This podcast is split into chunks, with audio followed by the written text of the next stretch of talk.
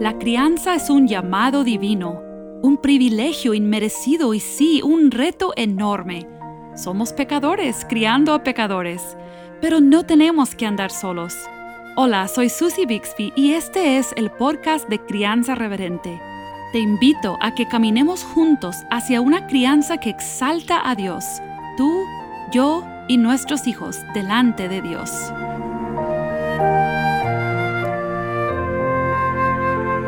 Como familia, estamos buscando crecer en el conocimiento de Jehová, porque entendemos que Él, el autosuficiente, se nos ha revelado para su propia gloria, y parte de lo que le glorifica a Él es que sus seres creados a su imagen, aunque sin compartir todos sus atributos, tengamos una relación con Él, que le conozcamos y que Él nos conozca. Eso nos transforma.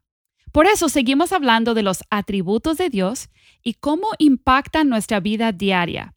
¿Cómo los vemos en la palabra? ¿Cómo podemos hablar de ellos con nuestros hijos?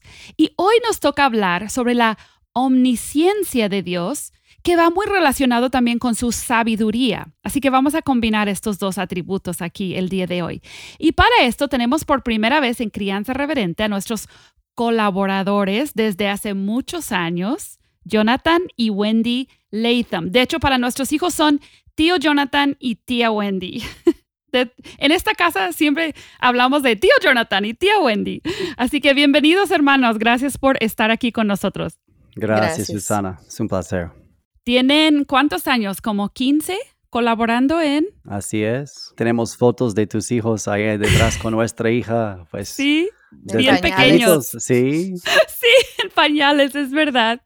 Y pues Jonathan colabora junto con mi esposo en el Instituto Universitario Cristiano de las Américas, aquí en Monterrey, en el Departamento de Teología. Jonathan tiene su doctorado en teología y es una parte integral de ese programa. Y Wendy es una colaboradora, de hecho, con Crianza Reverente, porque ella, con mucha destreza, y puntualidad revisa y corrige muchas de las transcripciones que ustedes leen Ah, yo sé que hay muchos oyentes que leen las transcripciones en lugar de escuchar o junto con escuchar el audio. Así que gracias Wendy también por tu labor aquí en Crianza Reverente. De nada, también es un privilegio. Pues Jonathan y Wendy tienen años eh, sirviendo a Dios en el campo misionero. Eh, originalmente son de Estados Unidos, pero bueno, Jonathan nació en África, hijo de misioneros, ¿verdad? Así es y Wendy es del área de Chicago, pero fueron a eh, África como misioneros, luego estuvieron en España un tiempo y ya tienen 15 años sirviendo aquí. Tienen mucha experiencia sirviendo en la iglesia local, en lugares incluso rurales donde hay mucha necesidad. Tienen una hija que ya está en la universidad, es como prima de nuestros hijos, se llama Gloria. Y pues eh, Jonathan y Wendy quería pedirles que nos apoyen el día de hoy hablando del tema de la omnisciencia y la sabiduría de Dios. Y vamos a comenzar entonces, Jonathan, si simplemente nos puedes ayudar a entender bíblicamente qué significa el hecho de que Dios es omnisciente y sabio. Ok, y es curioso que pues en español batallamos un poquito para unir esas dos ideas, son muy unidas como dijiste al inicio, omnisciente y sabio.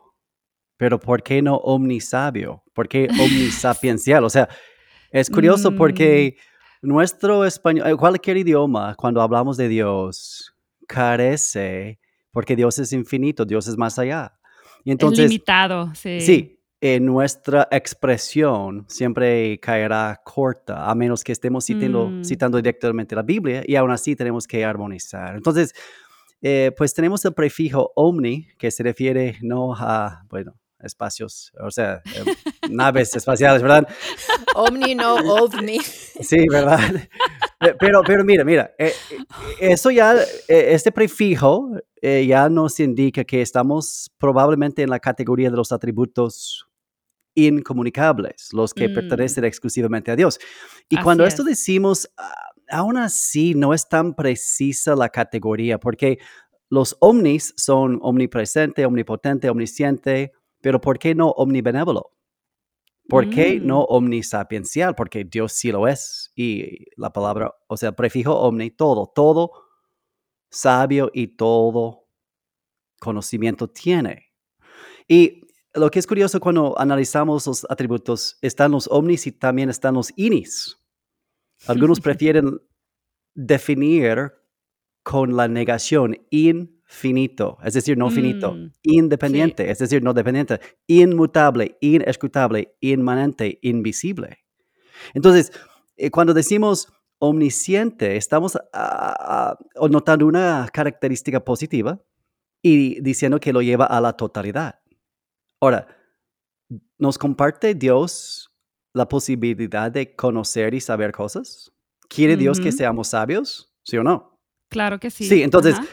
es muy comunicable la ciencia y la sabiduría, pero Dios es todo sabio y se lo sabe todo. Entonces, eh, tú estás presente, pero Dios es omnipresente.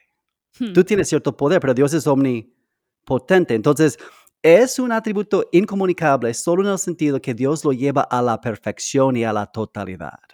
Y conocimiento es, eh, también en español tenemos saber y conocer, dos verbos que hablan de la inteligencia, y entonces en nuestro sustantivo estamos hablando de omnisciencia, porque omniconociencia o conocimiento tampoco no entra. O sea, Sí. Dios se lo sabe todo, tiene conocimiento, Mm. ciencia plena y total. Hmm. Y además, como si esto fuera poco, además, eh, eh, sabiduría es más que solamente inteligencia. Y una buena ilustración que hemos escuchado es que eh, un mecánico puede decirte todas las posibilidades que tu carrito tiene cuando se prende la luz en el tablero. Eso es ciencia. Pero sabiduría es parar el auto para que no se caiga. O sea, eh, una cosa es saber eh, qué, qué son los factores y otra cosa es responder a, a- a Mm. la realidad y actuar en la realidad para que mi Hmm. ciencia sea útil. Y Dios es la perfección de ambos lados de esa área que es la ciencia y la sabiduría. Entonces, eh, hay, hay textos que así lo dicen tal cual. Eh, Susana, no sé si quieres leer Hebreos 4.13. Wendy, si quieres leer primero de Juan 3.20. Yo comienzo en segundo de Crónicas 16.9. Los ojos de Jehová contemplan toda la tierra, lo ve todo, lo sabe todo. Y eso no es uh, una verdad teórica y, y- um, como seca para mostrar su favor a favor de los que tienen corazón perfecto para con él. Y de hecho, a continuación dice, locamente has hecho en eso. O sea, Dios te ve, Dios sabe lo que estabas haciendo, Dios te miraba cuando lo hiciste. ¿Cómo se te ocurre hacer eso Mm. cuando hay un Dios omnisciente y omnisabio, todo sabio, que observa toda cosa que tú haces? A ver, ¿qué dice Hebreos 4.13? Es tal vez la, la expresión eh, de las más claras. Sí, yo leo Hebreos 4:13, y no hay cosa creada oculta a su vista, sino que todas las cosas están al descubierto y desnudas ante los ojos de aquel a quien tenemos que dar cuenta. Todo descubierto, desnudo. Él sí lo sabe. Wendy, ¿tienes primero de Juan 3.20? Dice, pues si nuestro corazón nos reprende, mayor que nuestro corazón es Dios y Él sabe todas las cosas. Ahí está la omnisciencia. Ahora, Sí. eh, eso eh, como adultos y todo eso, ok, ya. Pero pensamos en nuestros hijos, pensamos en los Mm. pequeños. ¿Qué tal lo que Jesús mismo dijo en Mateo 10:30? Aún vuestros cabellos están todos contados, ¿verdad? Y eso nos lleva a... a- no, no hay nada tan práctico, no hay nada más práctico que conocer a Dios, porque mi existencia depende de Él. Mi actuar del mundo que Él creó y mi actuar como un creyente eh, salvo por su Hijo, siendo transformado a la imagen de su Hijo, es responder a y reflejar su carácter. Entonces, si Mm. Él tiene conocimiento total y sabiduría total, pues entregar todo a Él, responder Mm. con fe. Eh, Mateo 6, 8, Jesús está enseñando sobre la oración y nos advierte no ser como los hipócritas, los fariseos que hablaban solo para presumir de su lenguaje religioso. No os hagáis pues semejantes a ellos, porque vuestro Padre sabe de qué cosas tenéis necesidad aún antes que vosotros le pidáis. Entonces, cuando oramos, no estamos informando a Dios, Dios ya sabe, pero le agrada, le complace escuchar a sus hijos responder sabiendo que sabe, pero mostrando nuestra dependencia. Entonces, es otro ejemplo cuando eh, los atributos de Dios todos se conectan. No es un atributo aislado y aparte. Su benevolencia es benevolencia sabia, su soberanía es soberanía, sabia, su santidad es santidad omnisciente. Entonces, eh, esto eh, debe infundirnos con, fe y confianza. Es como, es como una limitación que reconocemos. Ahora que lo dices, quiero aclarar, reconocemos que hay una limitación al estudiar los atributos de Dios por separados. O sea, hay ventajas en hacerlo, pero me encanta que destaques eso, Jonathan, gracias, porque se interactúan los atributos de Dios también. Sí, Dios es plenamente uno y todos sus atributos son totales y plenos. No es que, mira, 40% mm. es su sabiduría y 40% es su... y, de repente tiene que salir de una categoría para operar en otra.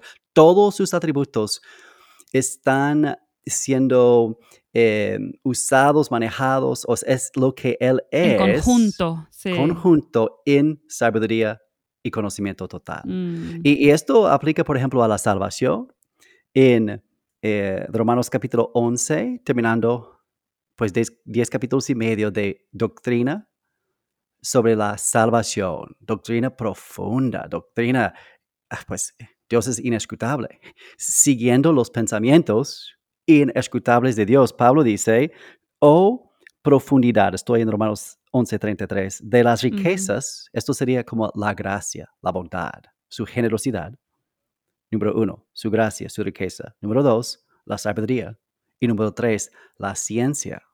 Y mm. donde tú y yo primero tenemos contacto con nuestro Dios sabio y omnisciente es siendo pecadores, enemigos y Él en su gracia, riqueza, pero también en su sabiduría y conocimiento mandó a su propio Hijo cargar con nuestros pecados y luego eh, ser el sustituto nuestro.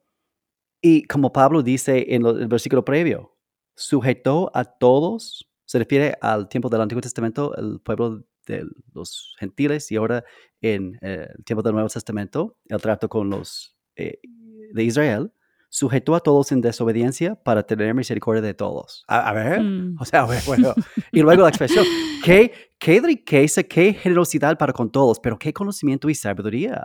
Cuán insondables son sus juicios e inescrutables sus caminos. ¿Quién entendió la mente del Señor? ¿Quién fue consejero? Y la respuesta es nadie. Él está en una categoría totalmente solo y único. Ahora, esto mm. fue principalmente lo que es la...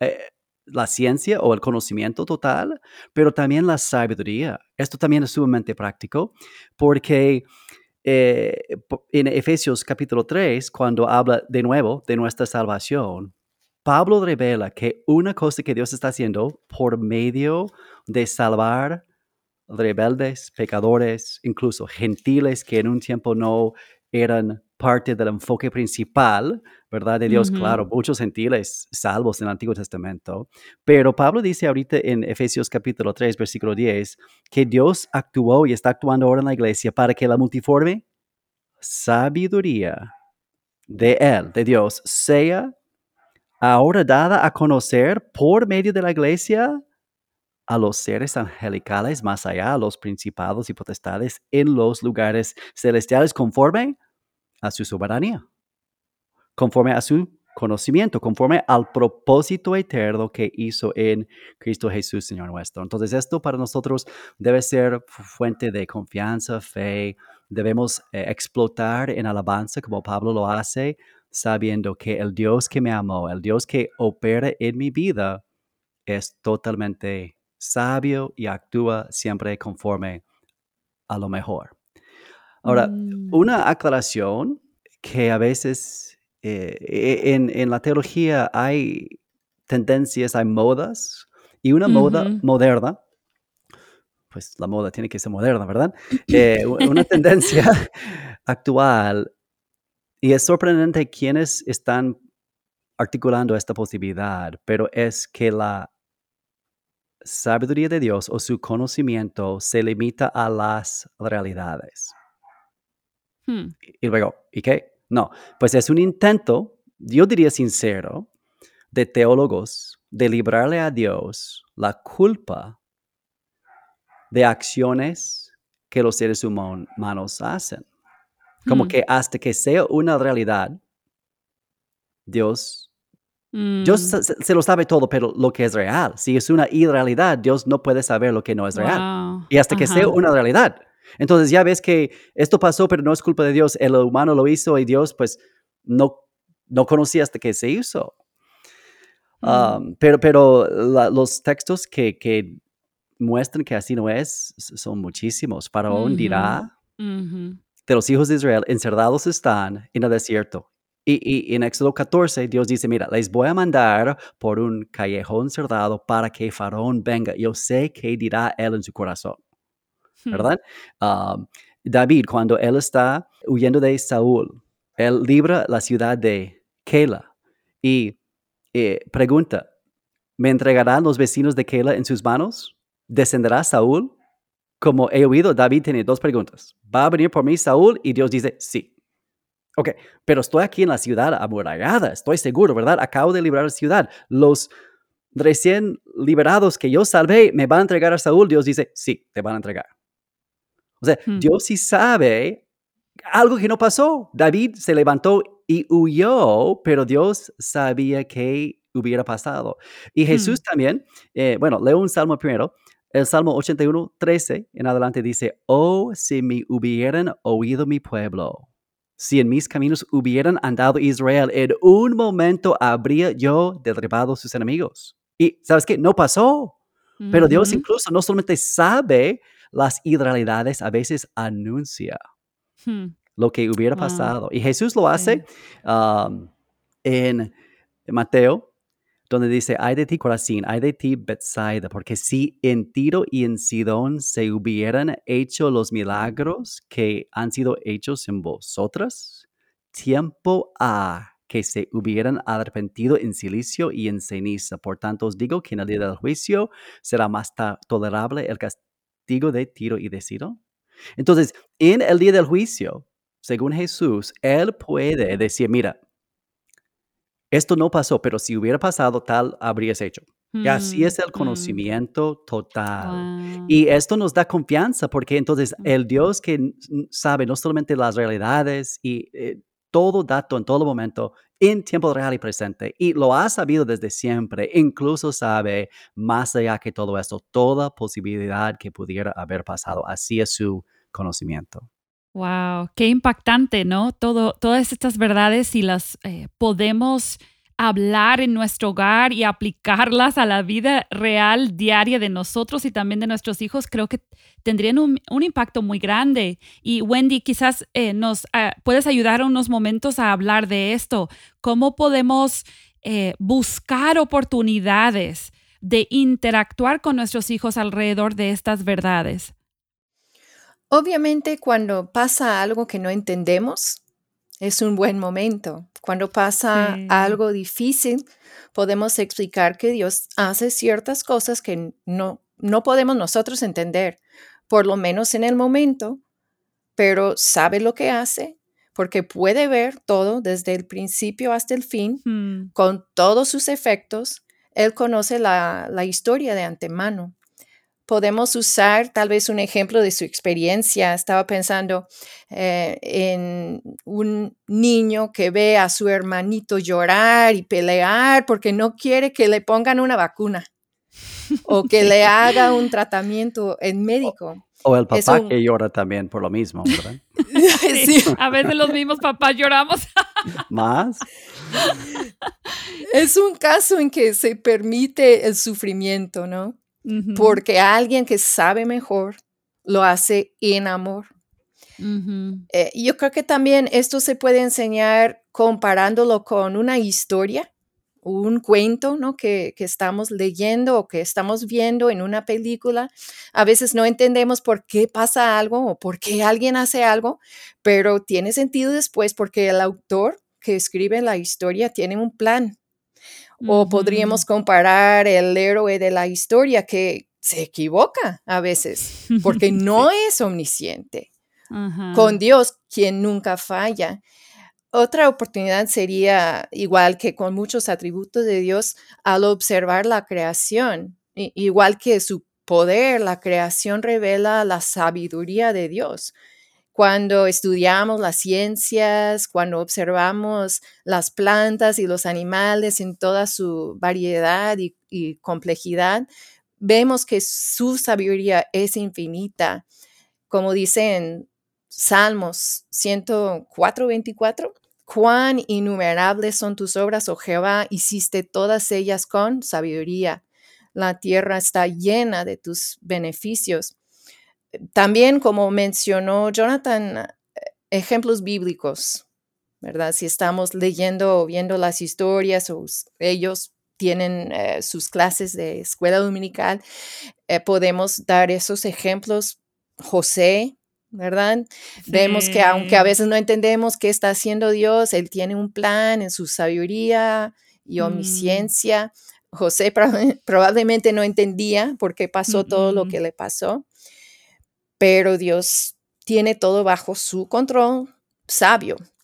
Obviamente en la vida de Jesús también, como mencionó Jonathan, vemos cómo en el peor de circunstancias, en su crucifixión, Dios está obrando en su sabiduría para darnos la salvación.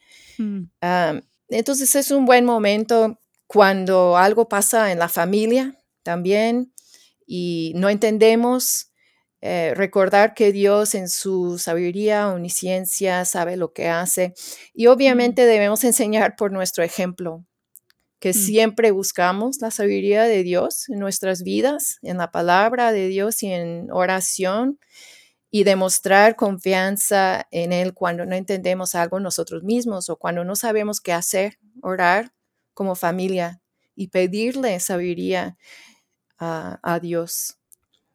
Ah, un, libro que quisiera recomendar, eh, recomendar para tal vez leer en un tiempo devocional, se llama El conocimiento del Dios Santo mm, de Tozer. Y toca todos los atributos de Dios, pero son, son capítulos cortos, uno sobre cada atributo de Dios y eso me, me, me, encantó cuando leí sobre estos atributos que estábamos preparando para este episodio. Esa es una buenísima idea. Yo creo, eh, especialmente si no son niños muy pequeños, si tienes hijos quizás de primaria, secundaria, preparatoria, eh, adolescentes, pudiera ser una buena actividad de devocional familiar o tiempo de lectura familiar, leer sobre los atributos de Dios. Eso es muy, muy buena sugerencia. Eh, yo pensaba también cuando hablaba Jonathan de incluso cuando nuestros hijos pecan y están viviendo las consecuencias de su pecado, podemos apuntar a la sabiduría y el conocimiento de Dios, porque Jonathan mencionó que en la salvación vemos el conocimiento y la sabiduría de Dios, conociendo nuestros pecados como quiera Él envió a su Hijo, sabiendo que íbamos a pecar, Él decidió hacer eso. Entonces, en el momento que tengo que tratar con el pecado de mi Hijo, aún así puedo apuntarle a ese conocimiento y sabiduría de Dios al mandar a su Hijo y al proveernos salvación que nosotros ni sabíamos todavía que nos hacía falta, ¿verdad? Eh, entonces creo que esa es otra, otra oportunidad. Y pues bueno, pudiéramos seguir dando muchos ejemplos, pero por cuestión de tiempo, quizás podemos mencionar algunos pasajes bíblicos, eh, quizás un versículo de memoria, algunas preguntas prácticas que podemos ayudar a nuestros hijos a aplicar eh, estas verdades. Yo estaba pensando para niños chiquitos, ¿no? Yo me acuerdo el primer versículo que aprendió nuestra hija con dos añitos, ¿no? Y era, este, Dios es bueno. Y primera de Juan 3:20, yo creo que Jonathan lo, lo leyó, tal vez Ajá, la última sí. parte nada más, Él sabe todas las cosas. Mm, Y genial. sí, y también Salmo 147, 5, grande es el Señor nuestro y de mucho poder y su entendimiento es infinito. Mm, eso sería como para memorizar. Sí, Ujú, Sí, son buenos. Yo pensaba en 1 Corintios 1, 21, pues ya que en la sabiduría de Dios el mundo no conoció a Dios mediante la sabiduría, agradó a Dios salvar a los creyentes por la locura de la predicación. Y eso también es muy práctico. Mm, Pablo está hablando a los griegos, los vecinos de Atenas en Corinto, que se creen, o sea, son sabios, son los filósofos del, del mundo antiguo. Y el griego quería sabiduría humana. Ahora, el hebreo quería milagro y poder.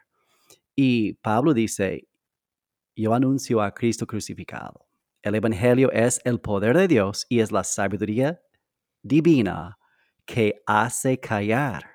Y Wendy dio unas ideas para niños. Yo pienso en jóvenes que comienzan a saber cosas y porque saben conectar el teléfono a la impresora, piensan que son más sabios que sus papás.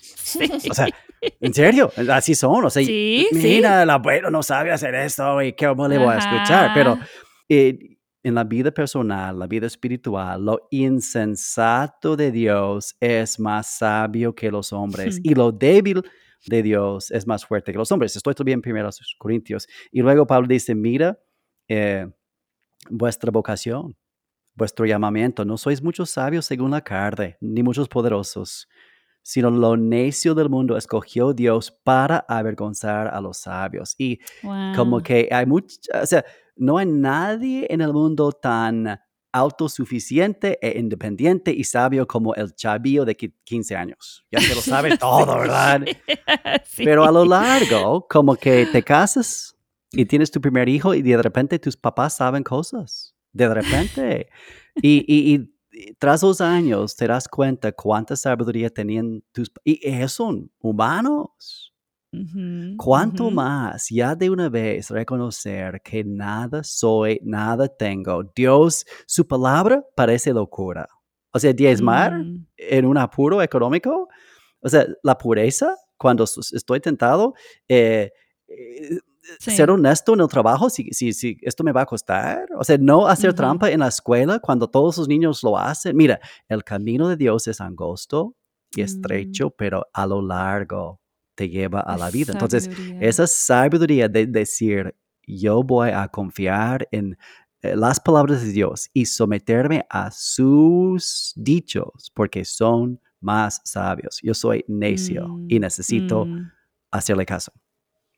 Wow, genial. Y, y eso nos ayuda a siempre entonces apuntar a nuestros hijos hacia la palabra como la fuente de toda sabiduría. O sea, la palabra donde se revela Dios mismo es nuestra fuente también para adquirir esa, esa sabiduría. Ok, acabas de citar Proverbios 4, 5. Ah, sí, adquiere sabiduría, nuestra fuente de adquirir sabiduría. Y tienes toda la razón. El-. Salomón nos di- dijo, adquiere sabiduría, adquiere inteligencia. Dios es todo sabio y todo inteligente, pero esfuérzate, estudia, Sí. lee la Biblia, toma apuntes en el culto, memoriza, medita. O sea, toda la vida cristiana es aprovechar y recibir las palabras de Dios porque soy necio y necesito que Él me diga. Amén. Amén. Eh, Wendy, ¿puedes mencionar brevemente un par de preguntas de aplicación que podemos incluir y, y las que no alcanza el tiempo mencionar aquí? Como ya saben, estamos proveyendo ahí en la página el PDF para que no tengan que anotar todo ahora mismo. Claro, depende igual de, de la edad de los niños, pero tal vez para unos pequeños decir, eh, preguntar, ¿quién es más sabio? ¿Dios o tu papá? ¿Verdad? Sí. Eh, ¿Sabes lo que va a pasar mañana? ¿Sabe Dios? ¿No? Y tal vez niños un poco más grandes, eh, ¿en qué partes de la Biblia en especial adquirimos la sabiduría de Dios? Hay, hay libros que se llaman libros sapienciales, ¿no? Ah, tal vez algunas para pensar, ¿no? Para niños más grandes, ¿por qué Dios a veces pregunta cosas si ya sabe? ¿no? Por ejemplo, Adán, ¿dónde estás? Dios ya sabe, ¿no? Ah, y tal vez, como mencionó Jonathan, nos pide orar, entonces pensar en eso, ¿por qué? ¿Por qué tenemos que pedir si Dios ya sabe lo que vamos a pedir? Y, mm. pensarlo, porque son, son preguntas que a lo mejor también se les van a ocurrir mejor, pues platicarlo en familia. Eh, son preguntas tal vez más profundas, o, pero interesantes para eh, nuestros hijos más grandes. Y si tuvieran que escoger una petición principal que, pudiéramos orar unos por otros en la familia, eh, ¿cuál sería esa, esa petición? Bueno, yo diría, Señor, es como, como Salomón. Yo soy niño y no sé salir ni entrar delante de tu pueblo. Tu pueblo es muy grande. Mm, Ahora, en nuestra familia, el pueblo es de tres personas. Y el papá de nuestra familia, es decir, yo soy necio. Por mí mismo iré mal. Señor, dame la sabiduría que solo encuentro en Jesús. Y por Él tenemos esta sabiduría. Hazme como Jesús. También tal vez eh, oraciones de, alabanza cuán innumerables son tus obras, oh Jehová, hiciste todas ellas con sabiduría, son, son oraciones que son de, de alabanza. Igual estaba pensando en la petición de Pablo para los colosenses orando no simplemente por la sabiduría de qué hacer, ¿no? Sino que, seamos llenos del conocimiento de su voluntad en toda sabiduría, mm. inteligencia espiritual, para que andemos como es digno del Señor, agradándole en todo, llevando fruto en toda buena obra, ¿no? Hasta alcanzar todas las riquezas de pleno entendimiento mm. a fin de conocer el misterio de Dios el Padre y de Cristo en quien están escondidos todos los tesoros de la sabiduría y del conocimiento. Este, podemos usar esas oraciones lindas de, sí. Pablo. Hay, y hay varias, en varias epístolas encontramos oraciones muy lindas. Y, me encanta terminar ahí con esa nota de Cristo. En Cristo encontramos la sabiduría y todos tenemos acceso a Cristo. Todos, o sea, nuestros niños pequeños, eh, nuestros abuelitos, o sea, todos tenemos ese acceso a Cristo. Eh, quién es la sabiduría divina revelada. Así que muchas gracias Jonathan y Wendy, gracias por el tiempo que invirtieron en poder estar aquí con nosotros y eh, a ti que nos escuchas te recuerdo que puedes ir a crianzareverente.com buscar episodio 142 y ahí encuentras la transcripción, el PDF con los pasajes, las preguntas, las peticiones y esperamos que esto te ayude esta semana en tu devocionar familiar y en tu crecimiento personal también. Muchas gracias por acompañarnos. Bendiciones. Acabas de escuchar el podcast Crianza Reverente. Para escuchar más episodios, leer la transcripción o conocer nuestro blog, entra a la página crianzareverente.com o síguenos en Facebook o Instagram para que no te pierdas ningún recurso.